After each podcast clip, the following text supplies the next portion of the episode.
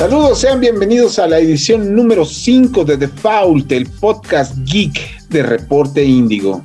Y en esta edición no solo vamos a estar hablando de todo lo que anunció Nintendo en su direct de septiembre del 2001, que seguramente es lo que más esperan, sino también tenemos que platicar de unos grandes, la gran noticia que fue esta semana, que fue de que los Caballeros del Zodiaco van a tener película con actores, y resulta que la anunciaron cuando ya se había acabado de filmar en lugar de anunciar que ya se estaba preparando.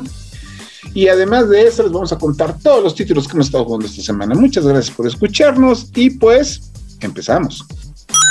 The Foul, el podcast geek por defecto. Aquí está la información más reciente sobre el mundo geek con Kristen Maxise, Milk y José Saucedo. The Foul, el podcast geek por defecto. Noticias. Muchas gracias por escucharnos. Mi nombre es José Saucedo y aquí estamos en la edición número 5 de Default. Y en esta ocasión nos acompaña Chris Maxis. Hola, ¿cómo están todos? Y como siempre, el señor Enrique Garza.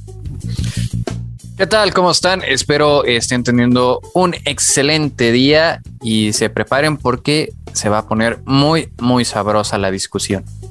Y bueno, pues para empezar tenemos que platicar de los juegos que estamos jugando. Yo sigo atrapado en Tales of Arise porque tengo que sacarle el platino a ese juego. ¿Por qué? Porque sí. Y aparte, este, la gente de Bandai Namco nos hizo el favor de enviarnos la edición de Switch de Nino Kuni 2, que no he empezado simple y sencillamente porque está Tales of Arise. Pero todo, supongo que podemos hablar de ese título la próxima semana. El que sí estuvo ocupadísimo jugando fue Chris. Chris, ¿qué nos puedes platicar de lo que estuviste checando? Oh, pues a, mí sí me, ahora sí me tocó muchos, muchos juegos de para hacerle reseña, empezando por WarioWare Switch, que ya extrañaba esta franquicia, la verdad, lamentablemente el Game Wario que salió para el, para el Nintendo Wii U no satisfació eso. Entonces, el último juego que puedes considerar como de la franquicia principal fue el del Wii. Entonces ya tenía muchísimo tiempo que no había uno interesante. Está divertido. Me gustaron los, como siempre, los microjuegos son una joya y te vas a divertir. Lo único que implementaron mal, en mi opinión, de este juego fue el multijugador, que ese sí está para llorar. O sea, está para el olvido. Tú quédate jugando los microjuegos y diviértete en pequeñas dosis y es muy divertido. Por otra parte, estuve jugando un exclusivo de PlayStation 5 que, que ha hecho mucho escándalo porque está bastante divertido, que es Deadloop, que para es básicamente ya saben esta mecánica de un bucle en el tiempo estilo Día de las Marmotas que, que vuelve a iniciar el día y básicamente tú, tu protagonista lo que está tratando de hacer es romper este bucle en el tiempo y tiene, tiene unos aspectos de gameplay bastante divertidos y también tiene una opción de conectarte en línea para matar a, a, otro jugador en su propio juego. Entonces, ahí eso puede, ser, puede llegar a ser un poco tóxico, pero es divertido en general el juego. Pues así es, ¿no? Es el último juego de Bethesda para alguna consola que no sea de Microsoft. Y aparte es, creo que, literalmente creo que ya lo metieron dentro de la selección de los mejores juegos del año. Está muy divertido. La, verdad, yo, o sea, sí lo veo, ha sido un año complicado y sí, sí lo veo como candidato, en especial porque este año no hemos tenido ah, una gran cantidad de títulos nominados al juego del año, pero vale la pena. O sea, si tienes un PlayStation 5, sí es un juego que yo recomiendo. Y más porque tiene como que una combinación de diferentes juegos. O sea, a pesar de ser un de disparos de, primera persona, también tienes detalles de Metroidvanias, de exploración. Y poco a poco vas aprendiendo la historia. O sea, te vas a morir y vas a repetir muchas veces, pero vale la pena. Sí, no, ese lo trepamos junto con Resident Evil 8 y Death's Door, ¿no? Como dentro de lo mejor que ha salido este año. Sí, sí, yo creo que sí, definitivamente son estos. Para mí, hasta ahorita el liderato sigue siendo Resident Evil Village, pero hay que ver. Y por otra parte, también estoy jugando un juego bastante llamativo, estilo Dark Souls en segunda dimensión, que se llama Tales of Iron, que básicamente, o sea, es muy, el estilo es como, el dibujo es como cuento de hadas, pero es, también es bastante violento y básicamente tú eres un príncipe de un reino de las ratas que están, que están en guerra contra un reino de las ranas. esa es la premisa básica del juego. Está divertido, aunque el combate luego sí se vuelve un poco repetitivo, pero está entretenido para pasar el rato y ese sí está disponible en varias consolas. Entonces, es una opción. Si no tienes otro juego que jugar, lo puedes jugar y te vas a divertir. y está difícil como ir solo además. Sí, sí está difícil. Sí te castigan mucho y tienes que aprender a coordinar los, los combos. Digo, es simple, o sea, es simple el gameplay, pero no es fácil. Como, como lo dije en mi reseña, básicamente, porque para, para los movimientos hay, hay señales que te sale como un color, te sale el color amarillo, que es que tienes que hacer un parry con el escudo, rojo que es esquivar y los ataques normales puedes hacerlos con un escudo esquivando, entonces no hay problema. Pero cuando ya estás con muchos enemigos y eso, ahí es cuando se empieza a acumular todo esto y se vuelve más difícil. Pero está, está bastante entretenido y sí te castiga. Entonces, para aquellos que, que busquen algo estilo Dark Souls, pero obviamente segunda dimensión, ese es un juego bastante divertido. Y por último, también he estado jugando un, un remake de uno de los juegos más esperados, o bueno, que es un juego icónico dentro de los RPGs de acción, que es Diablo 2 Resurrected, que básicamente no tocaron el juego, o sea, eso sí, es un remake que se la jugaron muy seguro, pero como es Diablo 2, entonces como que no hay, no hay mucho problema con eso. Pero la mejora visual que tiene el juego y en todos los demás aspectos sí se aprecia para llevarlo a, un, a una época más moderna. Sí, ¿no? Ese título, aunque dice mucha gente, por lo que estamos checando, que ya también empieza a mostrar como que su edad del gameplay, ¿no? Así es, o sea, ciertos elementos, porque, o sea, la idea de hacer el juego estuvo basada en, que fuera lo más cercano a los originales, ya que fue, está, fue desarrollado por Vicarious Visions, al igual que los remakes de Crash Bandicoot. Entonces, sí son muy apegados a lo, al, al contenido original.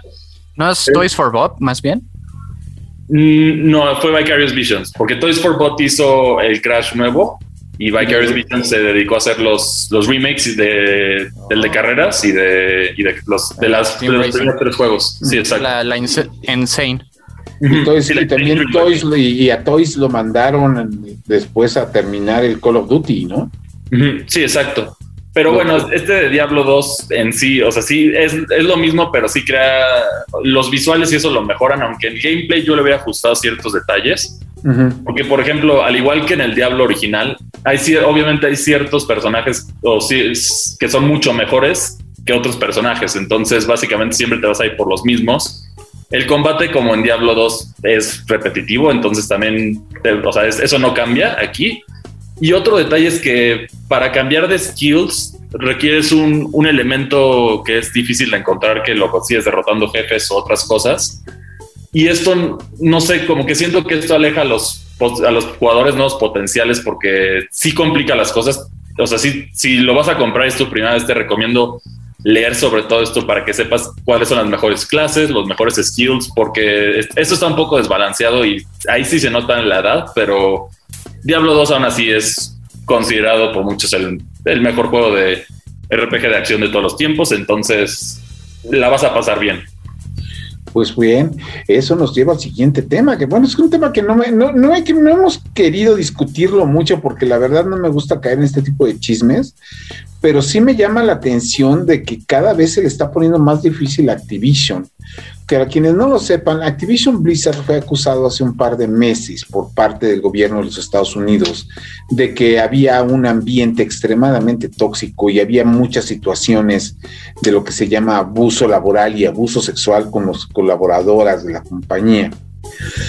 Entonces, este, a este, esta situación, Activision aplicó las, primero que era la más básica de todas, que es correr a ciertas personalidades dentro de sus empresas para que ya no estén molestando. Después cayeron en una muy absurda que los personajes que tenían los nombres de los creativos se los cambiaron para que ya no siguieran ofendiendo a la gente. Pero aún así el gobierno de los Estados Unidos descubrió que mientras esto estaba ocurriendo, la compañía había estado por ponerlo de alguna forma, desapareciendo misteriosamente conversaciones en línea y cosas y pruebas y cosas que pueden utilizar en su contra en las investigaciones que se estaban haciendo, a tal grado de que incluso ya mandaron este, hablar al, al señor Coty, que es el director de Activision Blizzard, a que se presente ante un juez para poder testificar sobre esta situación. Y la bronca es que esto ha provocado que Activision de una forma u otra empiece como que sutilmente a no hacer tanto ruido con sus lanzamientos. Y lo que está haciendo, pues se ve que lo están manejando de la manera más sutil posible para que no pase justamente lo que está pasando en este momento con Diablo 2, que es que muchas compañías, digo, perdón, muchos usuarios y mucha gente que sí está consciente de la situación, pues estén levantando algún tipo de, de boicot. Aunque también las ventas de Diablo 2, pues nos dicen que mucha gente esto está resultando como que no, no, tan impactante como mucha gente hubiera querido hacer. A mí me llama, lo que me llama la atención es que, bueno, digamos, Ubisoft y muchas otras compañías no han estado libres de este tipo de acusaciones, pero pues creo que con Activision sí se están ensañando. No, no es que no esté este, defendiéndolos, aclaro. Pero yo creo que es dentro de todas las compañías que han recibido este tipo de acusaciones, yo siento que con Activision creo que sí están, ya no sé si, si se están ensañando porque se están enseñando o se están enseñando porque esta gente realmente le está regando de manera este, olímpica. O tal pues el hecho que es americana, entonces a lo mejor hace más escándalo eso. O sea, porque por ejemplo en el caso de, de este Ubisoft es canadiense, entonces a lo mejor los medios lo están creciendo más justo por ser algo americano y también que el hecho que el gobierno de los Estados Unidos está involucrado.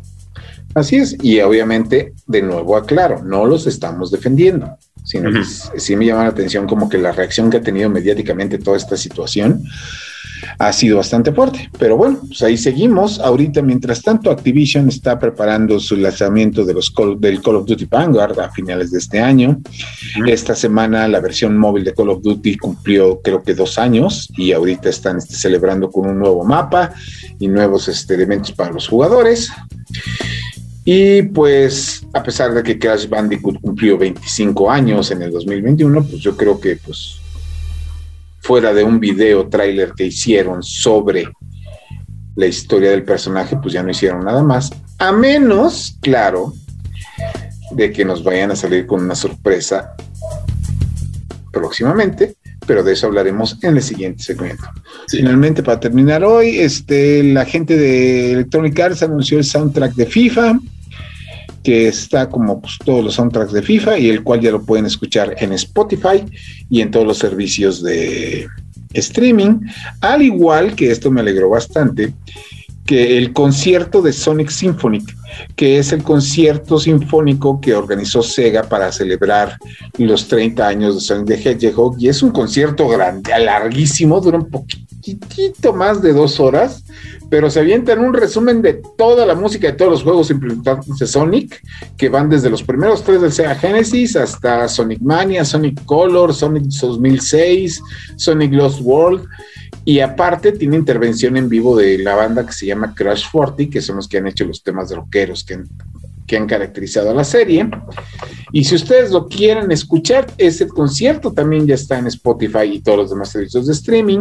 Y si quieren verlo, pues también lo pueden ver en YouTube. Chequen la nota en la sección de Indigo Geek de Reporte Indigo. Ahí tenemos enlace directo tanto al audio como al video.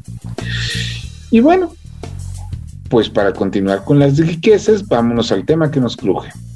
Regresamos videojuegos. Señores, en esta semana, como acostumbra Nintendo hacerlo desde hace por lo menos cinco años, media hora antes de que sonara la campana, nos salen con que, ah, por cierto, va a haber un Nintendo Direct de 40 minutos con anuncios que les interesan. Con eso, la compañía, para variar de todas las redes sociales, volvieron tema todo lo que es este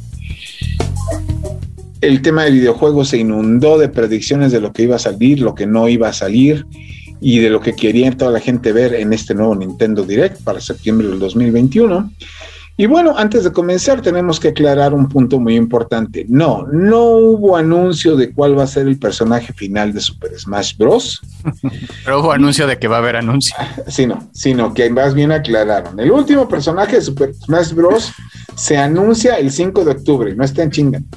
Entonces, este, Así es que eso quedó por fuera. Y para lo demás, se vinieron una serie de anuncios interesantes e importantes que empezaron con, primeramente, el, la presentación de lo que sería este un nuevo Monster Hunter.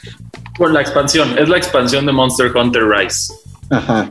Que, bueno, es el Monster Hunter exclusivo del Nintendo Switch. La verdad, bastante, es un juego bastante sólido. Mejoró varias mecánicas que a mi parecer vuelven un poco tedioso a Monster Hunter porque lo hace más ágil la experiencia de la cacería.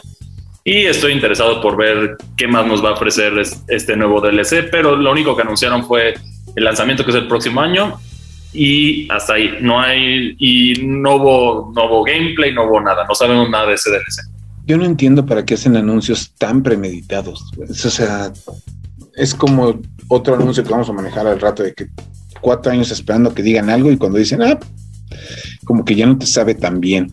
Pero bueno, antes de continuar, pero es que antes de continuar, señores, también este vino de todos los nuevos tableros y nuevos mapas y algunos otros que regresan al Mario Party Superstars, que sale el 29 de octubre. De hecho, uno de mis mapas favoritos de Mario Party 2 logró aparecer, que yo, yo me encantaba Horrorland, que era la era el mapa temático de Halloween. Y sí se confirmó, se confirmó ese y se confirmó Yoshi's Tropical Island de Mario Party 1. Entonces ya con eso tenemos los, si mal no recuerdo, son los seis mapas que son incluidos, uno, dos de cada uno de los juegos originales de Mario Party, más los, los minijuegos que ya estaban confirmados, la mayoría de los clásicos. Creo que faltan un, creo como 25 juegos en que no sabemos cuáles son, pero ya el resto ya están confirmados. Así que prepárense para que en finales de año ya tengan el juego con el cual van a destrozar amistades como ocurrió con todos los Mario Party. Yo conozco hermanos que se dejaron de hablar meses porque se robaron una estrella en Mario Party. Pero bueno, nos vamos rápido. Boys Cards de Isle of Dragons es un RPG de Square Enix que viene siendo un juego de cartas. Aparte tenemos Disco Elysium de Final Cut que llega el 12 de octubre. Y después un juego que no entiendo por qué Nintendo lo sigue ordeñando, que es Hyrule Warriors. Ya anunciaron otra expansión para el juego porque es para calmar las aguas en lo que llega Breath of the Wild 2. Pero pudieron haber anunciado un HD de Twilight Princess o de... Ya existe. Sí, podría ser el, refrito de esos dos HD remakes del Nintendo Wii U, que de hecho se me ha hecho extraño porque es el aniversario de Legend of Zelda y, y ahí tendrías algo como para decirle, sí, tómenlos y ya déjenme de molestar en lo que desarrollo Breath of the Wild 2. Pero es que también el tema aquí no habíamos visto nada del DLC, o sea, lo vimos anunciado en otros dos directs, pero no se había visto nada de detalles escritos, o sea, visuales. Solo había habido lo que nos habían enseñado. El juego es, divertido, pero sí, vi mucha reacción que decían que era el Zelda equivocado. Así es. Pero, yo creo que Nintendo, como que pues. ya eso de los aniversarios ya le vino oliendo queso. Un juego que para mí resultó una sorpresa muy grata porque la versión para original de PlayStation la jugué hasta que ya, hasta que ya no podía leerse el disco de lo rayado que estaba que era este Chocobo Racing. Ahora viene una nueva versión, afortunadamente no es ni reboot, ni remake, ni nada. Es un segundo juego de Chocobo de carreritas, que ya vi varias notas diciendo que es copia o en el espíritu de Crash Team Racing, los Sonic Racing y Mario Kart, y les digo, no, ya había un juego de Chocobo mucho antes, de carreritas, y esta nueva entrega, pues es un juego, es un kart, solo que vienen personajes clásicos de Final Fantasy, que si siguen los personajes originales, viene el Chocobo, un mago blanco, un mago negro, Gilgamesh, este Bahamut y seguramente vamos a tener personajes escondidos, ya saben, tienes que llegar en primer lugar en la carrera y tienes que agarrar cristales para utilizar armas en contra de los enemigos, pero la diferencia aquí está, siguiendo la línea de Final Fantasy, que si agarras un cristal rojo tienes una bola de fuego, pero si el segundo cristal que agarras sin gastar tu bola de fuego también es rojo, se hace una bola de fuego más grande o diferente o dispara a diferentes lados o algo así. Se acumulan los, los power-ups. Se acumulan los power-ups. como le dicen, Firaga, Firasa. No es Fira, Fire, Fira y Firaga. Exacto. Algo así. Después vino el único juego que se les liqueó de verdad a los de Nintendo y fue por error de Nintendo Japón. que fue Kirby and the Forgotten Land, que es otro buen juego, juego bonito de Kirby, ya saben. Pero de hecho este es el primer juego de 3D de Kirby que tenemos desde el Wii. Desde el Wii, pero pues sigue siendo lo mismo, es la bolita rosa que se come a los enemigos, toma sus poderes y sigue avanzando y al final te termina destruyendo a un dios que se comió su pastel. Entonces, este, y reordenando todo el, orden mundial. Animal Crossing New Horizon tuvo un anuncio de que iba a haber un directo. Que va a haber anuncio. anuncio de anuncio y también que van a llegar nuevas cosas a Animal Crossing, que sí ya lo habían dejado un poco abandonado, pero llegan cosas, nuevas cosas en, en noviembre. Para que vean de eso de que vender un buen de juegos te mantiene vivo porque Animal Crossing se sigue vendiendo y yo por, lo menos puedo. Por favor, ya quiero ver más seguido. Así es. Tenemos download para Mario Golf, que era creo que algo que en tu reseña habías comentado que iba a ser necesario, nuevas. Es que sí le faltaban mapas, la verdad, o sea, no puedes comparar el, el de 10 en su lanzamiento tuvo 10 mapas y este tiene 6. O sea, no. Vienen otros dos que son este, dos mapas nuevos, dos personajes nuevos. Después viene Disney Magical World 2, que es secuela de un juego que nació para, que salió para 3DS hace unos años y a nadie le importó.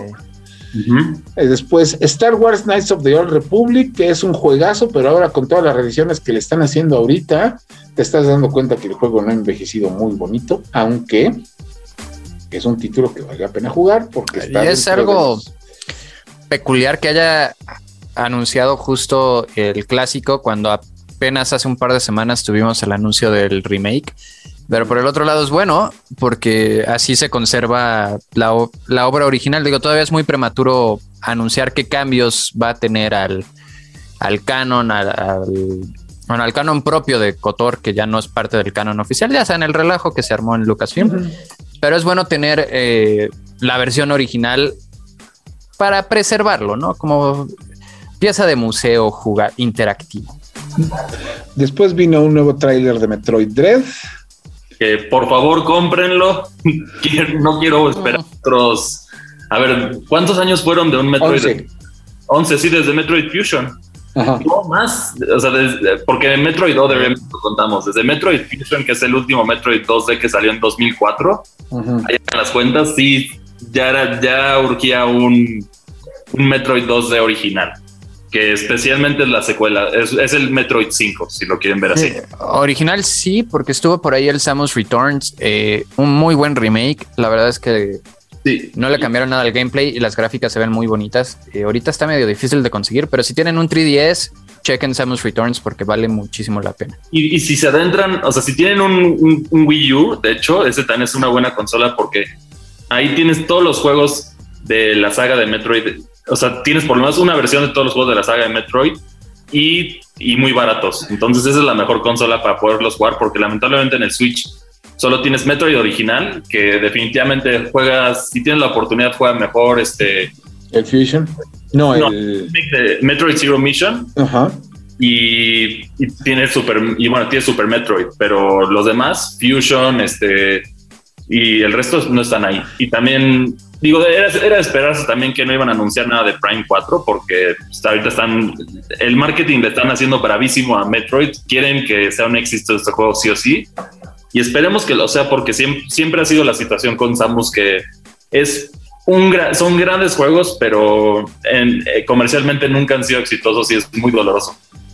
Sí, pero pues a ver ahora cómo le va, porque toma en cuenta que muchos títulos justamente ahorita en esta época están volviéndose los más exitosos de su franquicia, aun cuando las franquicias ya tienen años. Lo mismo le pasó a Tales of Arise. Tales of Arise es el juego más vendido y mejor recibido de una serie que tiene 25 años. Esperemos que le vaya lo mismo con Metroid. Finalmente, uno de los secretos peor guardados de la industria este año, que era Castlevania Advanced Collection, también ya fue pues, no, no sé si ya fue confirmado, porque ya todo el mundo sabía ya, que ya iba está. a salir. Sí, ya están las tiendas. Pero estuvo, tuvo su mención ahí en el, en el directo. Para quienes no lo sepan, Castlevania Advance Collection incluye los tres juegos que salieron para Game Boy Advance. Que les aviso desde ahorita, señores, son unos juegazos. Los tres. El primero, Castlevania, este, el, Castlevania Circle of the Moon fue el título de lanzamiento de Game Boy, del Game Boy Advance, y fue gracias a ese juego que el Nintendo se dio en la necesidad de ponerle luz a la pantalla porque no se veía nada. Entonces, es correcto. Y tenía un sistema de combinación de tarjetas de dioses griegos y dioses romanos para adquirir nuevos poderes que era buenísimo. El segundo, Castlevania Harmony of Dissonance, es un laberinto maravilloso y muy retador con el nieto de Simon Belmont, en un juego que mezclaba elementos de la trama del segundo Castlevania de NES con Symphony of the Night. Y el tercero es uno de los mejores juegos de Castlevania en 2D que hay, que es Area of Sorrow, que dentro de la cronología de Castlevania es el penúltimo juego de la serie porque ya ocurre en un futuro lejano donde se supone que muy, ya muy acabado. Ah. ya no tan lejano para nosotros. Ya estamos peligrosamente cerca del 2030, pero sí es, es, es muy interesante porque es un twist que muy similar al que iba a usar Lords of Shadow después, pero muy bonito. La verdad es que Soma todo lo tiene. Así es. Y pues además el Castlevania Drácula X, que es un juegazo, pero pues muy poca gente le hace caso. Ay, juegazo, entre comillas. Es, pues el hermano deforme de Rondo. No, o sea, vaya. Ah, Cuando lo tuvimos estuvo bien. Sí. Porque fue lo que nos llegó a América, como también el relajo de los Final Fantasies, que nuestro Final Fantasy 2 creo que era el 4. Era el 4. Fue todo un rollo. Pero está. Pero mira, es, un. Eh, es un, paquete de, es un, paquete de, cuatro juegos, está en 19 dólares en casi todas las tiendas, ya está disponible, si quieren bajarlo, bájenlo y les aviso, los van, a, los van a disfrutar muchísimo porque además viene con arte especial, la banda sonora y ya saben, todo lo que hacen y con la Cosillas modernas para que no se desesperen, tienen este sistema de salvado donde haces como... un save file justo en el momento en el que sí, un básicamente. Exacto, para que ya, porque sí, jugarlos en su modo natural es, frustrante. Y como dice Chris, apóyenlo mucho porque si le va bien, seguramente nos avientan la 10 Collection que tampoco tendría desperdicio. Eh, Order of Ecclesia, Portrait of Wind y por supuesto Dawn of Sorrow, que es la, secuela de Aria. Eh, valen también mucho la pena. Esos juegos de 10 también estaban.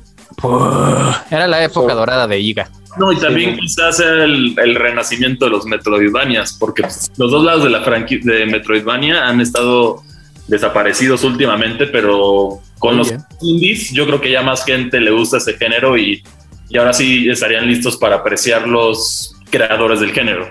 Como se debe. Y con unos soundtracks soberbios. Estamos, la verdad, Metroid y Castlevania tienen muy buenos soundtracks. Así es. Y bueno, después de eso vienen una bola de lo que yo, le llamaría este anuncios de relleno, entre los que viene Hot Wheels, Hot Wheels Unleashed, un Viber de Aftermath, Sin Megami Tensei, los Rune Factory 5, Pac-Man Exhibius de los Arcade Archives de Bandai Namco.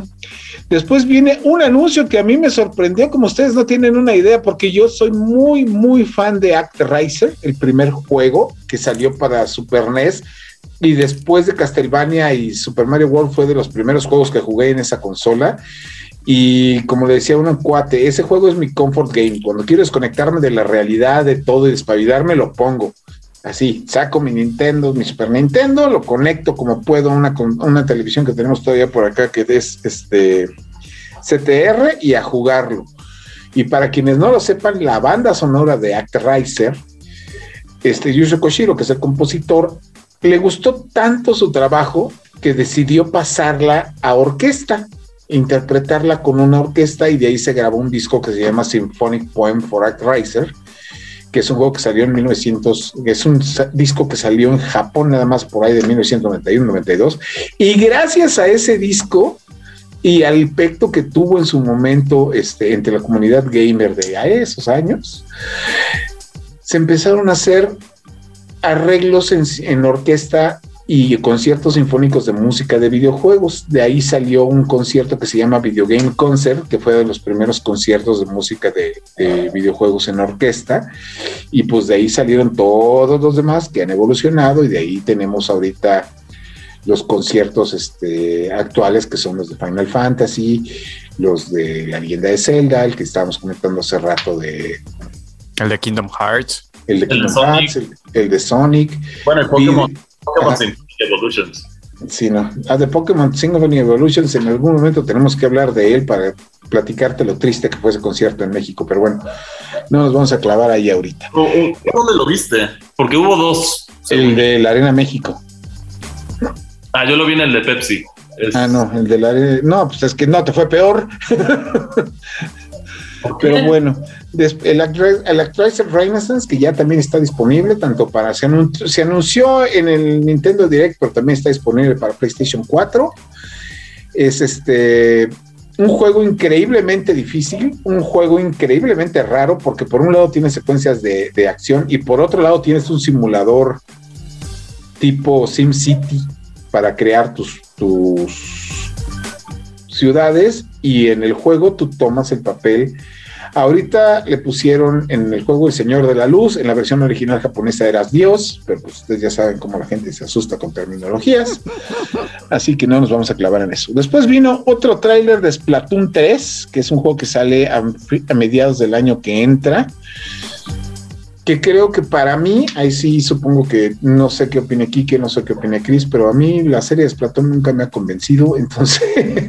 Tampoco, o sea, a mí tampoco, la verdad, o sea, entiendo que hay una, si hay, un sector de Nintendo bastante fanáticos y son muy competitivos de este juego, pero a mí tampoco me ha llamado la atención, por, bueno, pero eso es crítica personal, porque siento que los, los shooters generalmente lo importante es el número de muertes que haces y eso demuestra tu, tu nivel y aquí en Splatoon como que no tienes ese, mismo equivalente, entonces, porque básicamente es llenar el campo de tu tinta y, ganarle el territorio del otro.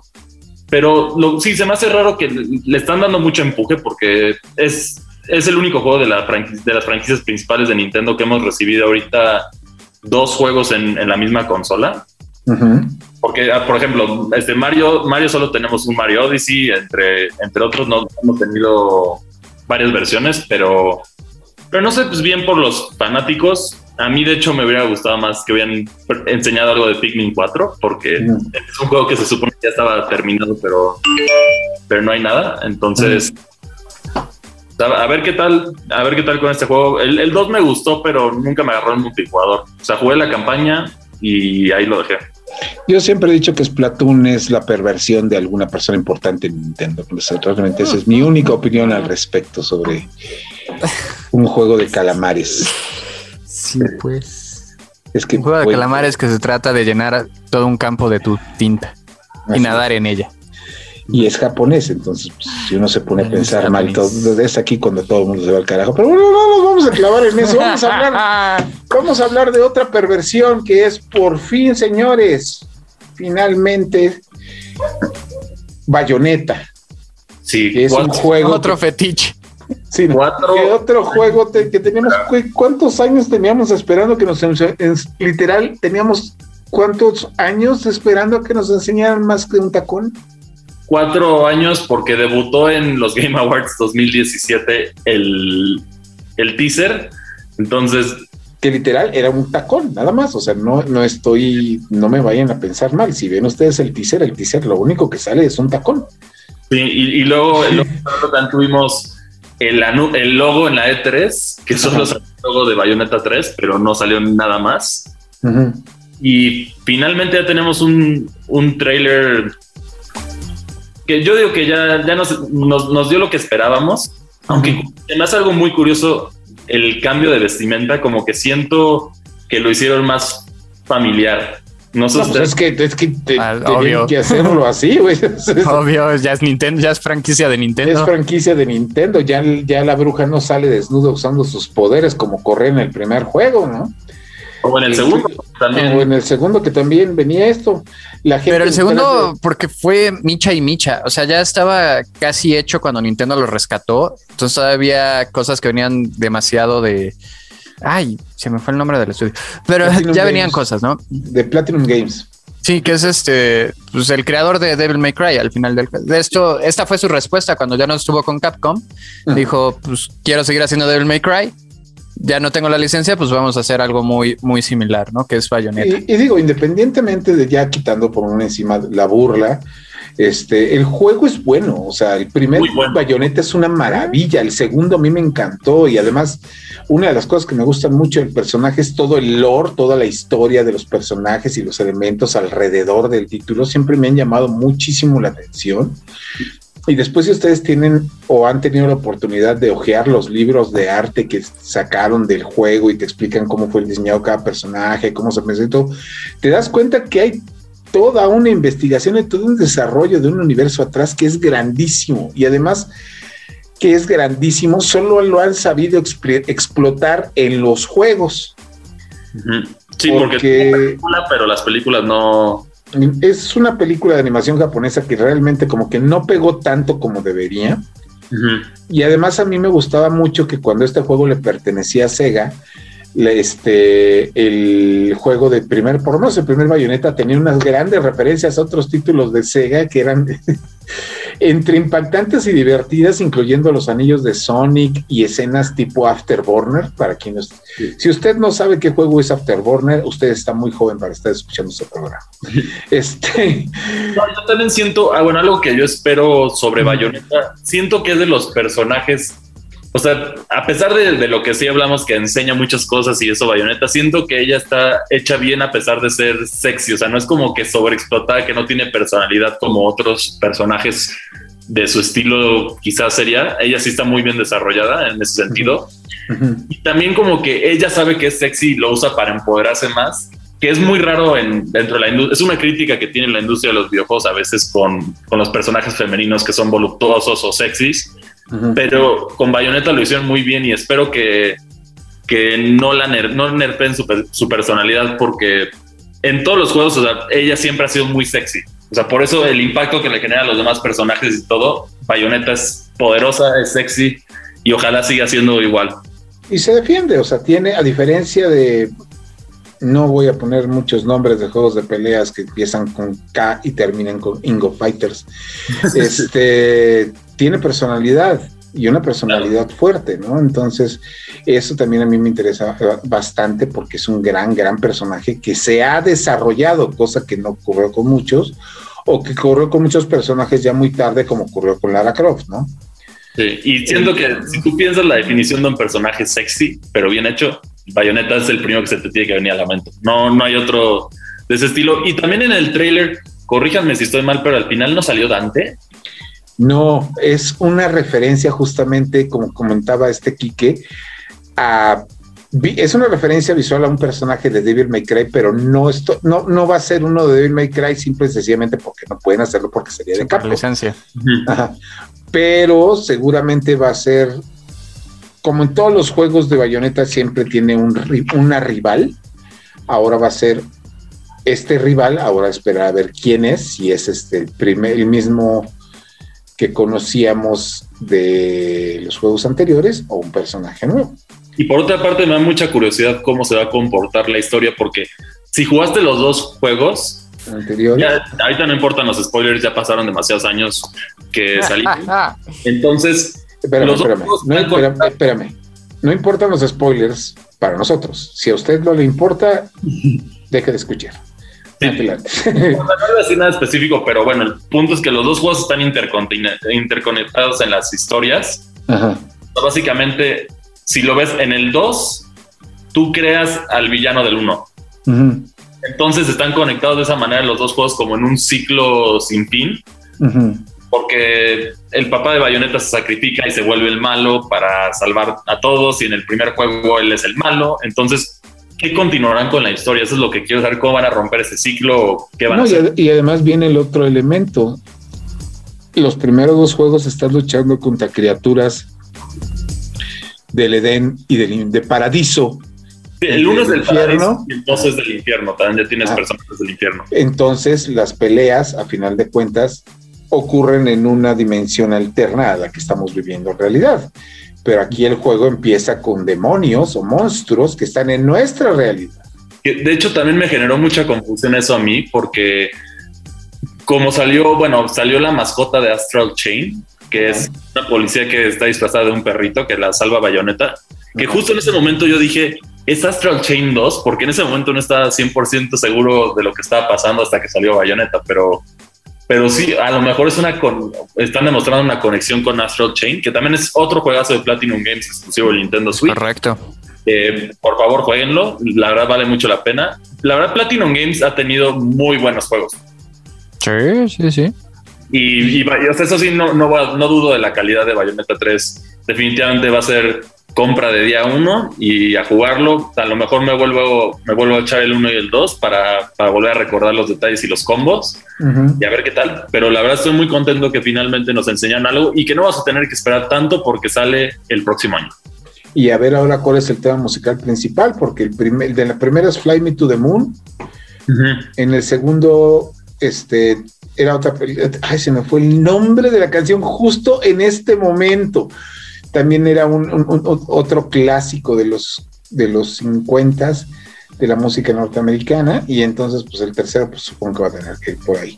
Eso señores fue una versión muy resumida, muy rápida y quizá un poquito este, atrabancada de lo que fue el Nintendo Direct de esta nos semana. Faltó, nos faltó un detallito también en el Switch. Uh, medio importante. Ay, sí es cierto, nos faltó la, eh, la estafa maestra. Porque realmente yo no lo, lo, considero así, de que Nintendo va a ofrecer un nuevo sistema de suscripción en línea que va a incluir juegos de Nintendo 64.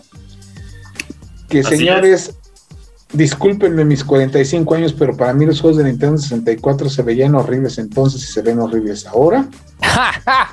y, y, además son juegos que, güey, todo el mundo ya los ha jugado y los ubica, o sea, tienen el Super Mario Odyssey. ¿Para qué quieren el Mario 64? Tienen Breath of the Wild, Twilight Princess, este, y el, el ay, ¿cómo se llama este que acaban de sacar ahorita? Skyward. Skyward. ¿Para qué quieren Ocarina? Es que Mayoras. Ocarina. Uh -huh. Mayoras tuvo su remake en, en 3DS, pero también es, es, siento que es fresco, aunque ciertos juegos, por ejemplo, yo entiendo por qué lo hacen, pero yo creo que el valor adicional de esto es que vas a poder jugar un multiplayer en, en línea. Principalmente Mario Kart 64 con tus amigos en línea va a estar genial. Sí, pero es que Mario es, es que ahí va de nuevo. Pero tienes Mario Kart 8. o sea, tienes Mario como... Kart 8, ¿para qué quieres el 64? O sea, bueno, uno, uno que a mí, la verdad, el que a mí me hace feliz, uh -huh. que es Yoshi's Story. A mí, la verdad, siempre me gustó Yoshi's Story, crecí uh -huh. Y por otra parte, vale. uno que me gustaría ver que saliera es, es este Diddy Kong Racing, que uh -huh. es, no, no, ha habido remake y con el multijugador se pondría interesante. Pero sí. bueno, les, les, voy a dar una lista de los juegos que salen en el lanzamiento de este. Al momento no tenemos ni fecha de lanzamiento del Switch on, del nuevo paquete de Switch Online, ni precio. Uh -huh. Pero bueno, de Nintendo 64 sale Super Mario 64, Ocarina of Time, Mario Kart 64, Star Fox 64, Sin and Punishment, Doctor Mario 64, que ni idea, Mario Tennis 64, Winback y Yoshi Story. Este es el lanzamiento. Y después regresa Banjo Kazooie una vez más. Este Pokémon Snap, el original para aquellos que no lo jugaron, definitivamente New Pokémon Snap es, es, la, es el juego definitivo. Uh -huh. Mayoras Kirby 64, Mario Golf, Paper Mario, que también qué bueno que lo vas a poder jugar. Un, finalmente un Paper Mario decente. Uh -huh. Oye, los otros estaban buenos.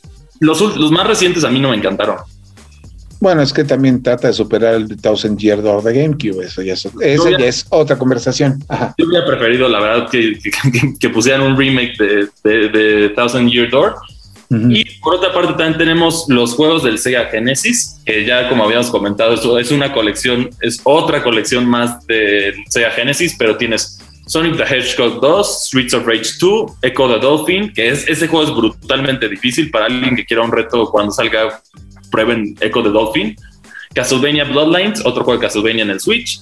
Este, tenemos Contra Hard Corps, Dr. Robotnik's Mean Bean Machine, Golden Axe, Gunstar Heroes, Musha, Fantasy Star 4, Restar, Shining Force, Shinobi 3 y Strider. Esos son todos los juegos que van a estar disponibles en el lanzamiento. Y bueno, los de Nintendo 64 que mencioné que van a salir después de eso. Y además de eso nos incluyen que sí, a mí se me hizo excesivamente caro, dos controles que son los controles clásicos del Nintendo 64 y del Sega Genesis. Cada uno por 50 dólares. Exactamente, una cantidad bastante modesta de 50 dólares que... Mm. que es demasiado. Es absurdo. Mejor, cómprate un Switch, un, un, control de un Pro Controller de Switch y lo tienes, lo puedes hacer para más. Además de que el, el control de Nintendo 64 no está bien diseñado y todos lo sabemos.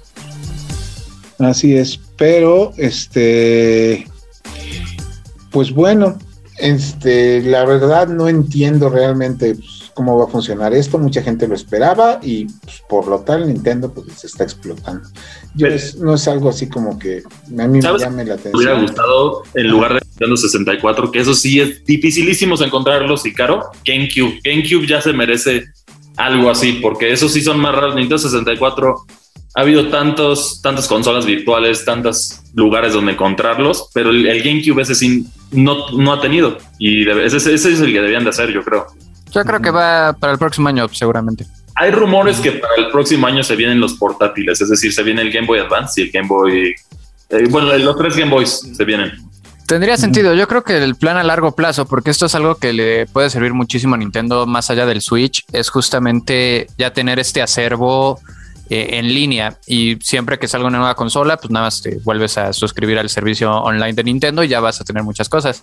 Porque también has estado en una guerra encarnizada contra muchas de las páginas de ROMs eh, y queremos pensar que es en parte porque quieren que la gente vaya obviamente al, juego original, original entre comillas, pero por lo menos de, versión oficial. Entonces yo sí creo que va a llegar el cubo a la de forma virtual en algún punto de, de la vida de Nintendo. Sí, seguro, seguro sí. Y es, está en una consola que, tiene muchos juegos icónicos que lamentablemente por, por, ventas por ventas muy bajas también igual no vimos mucho, pero que le tocó pelear contra el Play 2. Ahí estaba.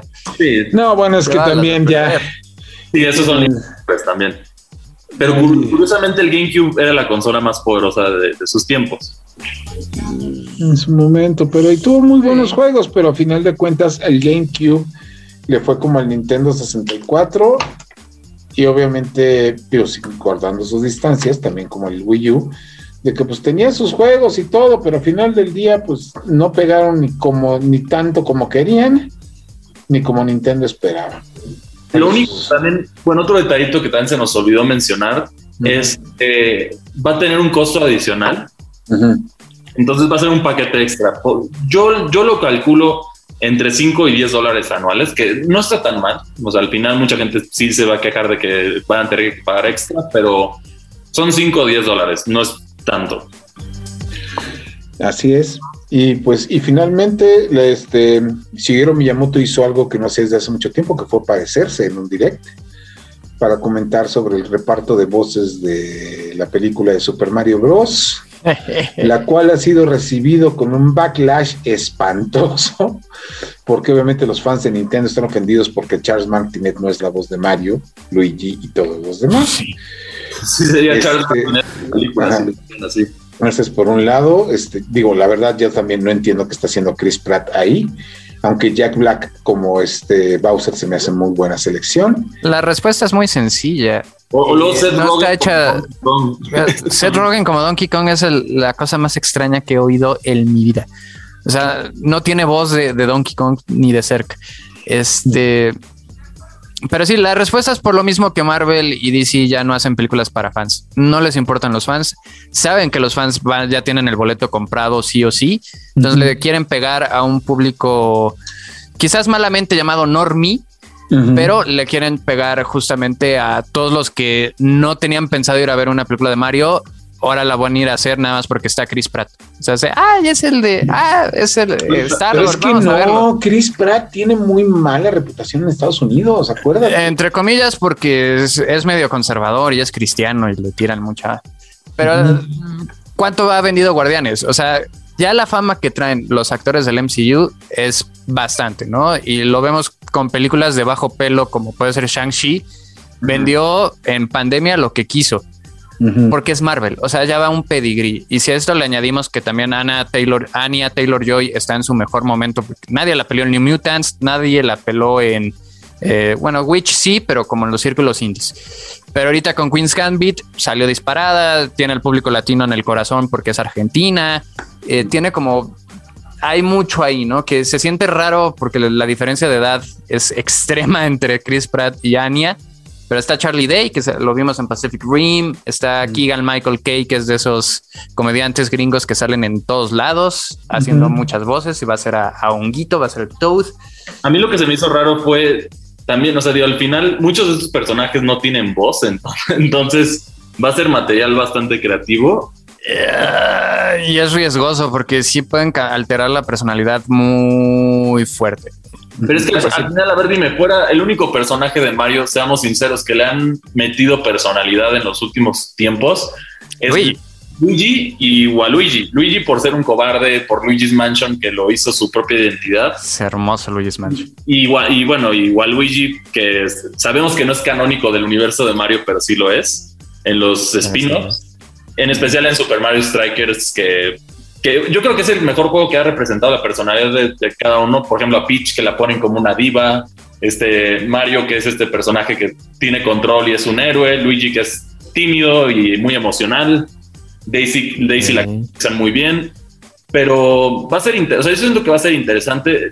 No puede salir peor que, que la, que la otra película de Mario. Entonces, es, que, es que sí, no, no, no, no, también son ah, mayores.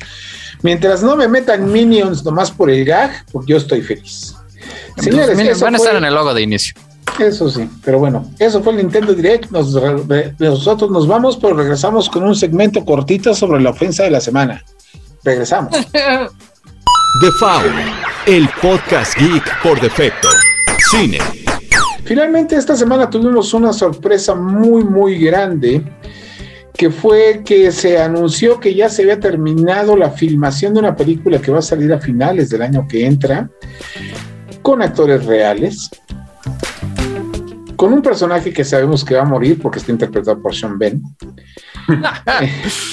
y eso es la adaptación cinematográfica de Saint Seiya, Los Caballeros del Zodíaco, uno de los pocos animes que es popular en todo el mundo, menos en Estados Unidos. Porque créanme, Saint Seiya lo han querido meter en Norteamérica para que se haga popular, metiendo una versión bonita para niños censurada, metiendo la versión normal, sacando colecciones de juguetes, que ahorita los coleccionistas de por la versión americana, los colegios de Zodiaco pagan muchísimo porque salieron pocos, no se vendieron y desaparecieron. Lo han promocionado con películas, con películas en 3D hechas por CGI, con todo. En Estados Unidos nomás no pega, entonces me sorprende mucho que Columbia Pictures le esté sacando y que además Toei Animation le esté echando dinero. La historia se trata de lo esfuerzo y el drama que va a vivir Sella para conseguir la, la armadurita de Pegaso mientras el malvado caballero del Fénix quiere matar a Atena. ¿Por qué? Pues porque de eso se trata. Según yo, ese es el primer arco, ¿no? El arco de el torneo. De los caballeros negros. El torneo galáctico. El torneo galáctico.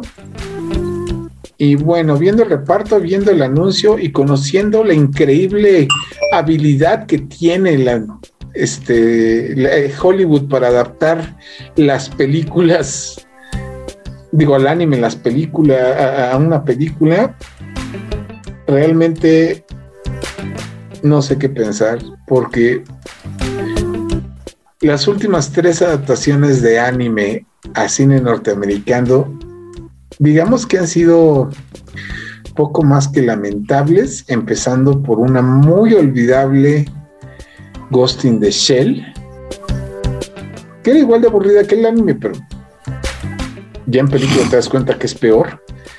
La otra es la adaptación cinematográfica que hicieron de Dead Note para Netflix, que se supone que tenía que ser un anime de terror y en realidad es una comedia involuntaria. Y ya viene la 2. Y aparte, este, tenemos otras terroríficas este, creaciones como lo son la versión de si ustedes tuvieron la oportunidad de verla, creo que está en Netflix. No sé si está o ya la quitaron. O en, Amazon Prime, iba a decir Metroid Prime. Eh, este, que era la, versión de Full Metal Alchemist. Que sí estaba bastante lamentable, al igual que pues todas las versiones de. ¿Cómo se llama este anime de los gigantes que se comen gente? Attack on Titan. De eso. Bueno, sí. Y sí, sí está en Netflix, este Full Metal. Ah, bueno, pues véanla si les gusta. Si ustedes, disfrutan, si, ustedes disfrutan de los cosplays de la TNT, vean Full Metal Alchemist. Entonces, este. Todos han sido terribles. Dime una que, haya sido buena. Un live Speed Racer. Speed Racer ah. es la mejor adaptación de un anime a una película. Es más, es tan clavada en el aspecto visual y narrativo que hay gente que la odia por eso. Pero es que tampoco. bueno, las tres personas que la recuerdan. está hecha por los Wachowski. O sea, contra las Wachowski. Es, un, eh, eh, perdón, las Wachowski, perdón. Eh, se nos este, vienen encima, ¿y para qué creemos? Sí, no, no, no, pues está hecha por, fue hecha por las Wachowski. Uno. es, es, visualmente es espectacular, que además es, es, es como la, la, primera película de Silent Hill. Está tan clavada en el concepto que aliena todo lo demás. Y además es de los mejores soundtracks que ha hecho Michelle Gambino. Este, Michelle Yashino, perdón es, Speed Racer es de esas, es, para mí siempre se me ha hecho una de las mejores películas y una de las más incomprendidas. Sí, es ridícula, pues claro, no viste el anime, es lo mismo con Ghost in the Shell, es aburrida, claro, no viste el anime, ¿no? O, igual va a ser, o sea... Y ahorita Cowboy Bebop que no trae ni pies ni cabeza esa cosa y los actores otra vez peleando con los fans, que porque Faye no se debería de vestir mal. Y, mm. aparte esa actriz mexicana siendo a una actriz, de, a un personaje de Singapur y, todo lo, bonito que ya sabemos. El, mejor cast de esa serie es el perrito y punto. Totalmente. así es. Pero pues vamos a ver qué pasa con Saint Ya estoy seguro que el trailer va a estar saliendo a mediados del año que entra. Y la gente en Estados Unidos va a decir, ah, mira, se ve interesante, y en el resto del planeta van a lamentar. Va a flopear esa cosa. Es el Dragon Ball Evolution de, esta época. De esta generación. ya ni recuerdes eso, por favor. Oye, esa película se grabó en el TEC de Monterrey, Campus Santa es Correcto. Ajá. Y el edificio de la lavadora que está ahí en Santa Fe era creo que la escuela, no me acuerdo qué tanto, pero bueno, no me voy a meter en eso porque juré no hacer más corajes después de Zack Snyder.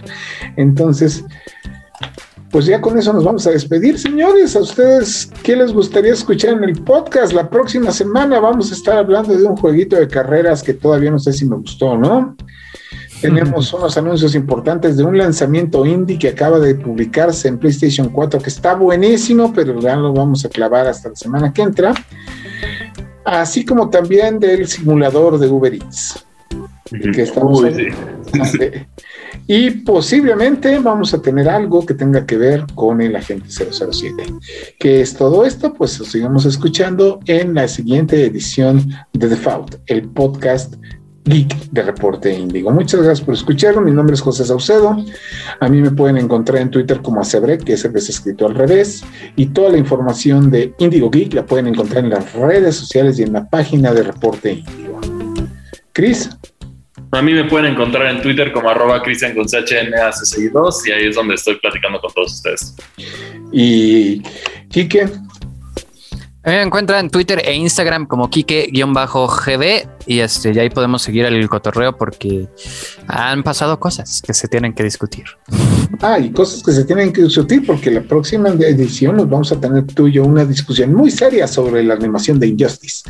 Pero bueno, uh. no nos vamos a clavar en eso ahorita. Muchas gracias a todos por escucharnos y pues hasta la próxima semana.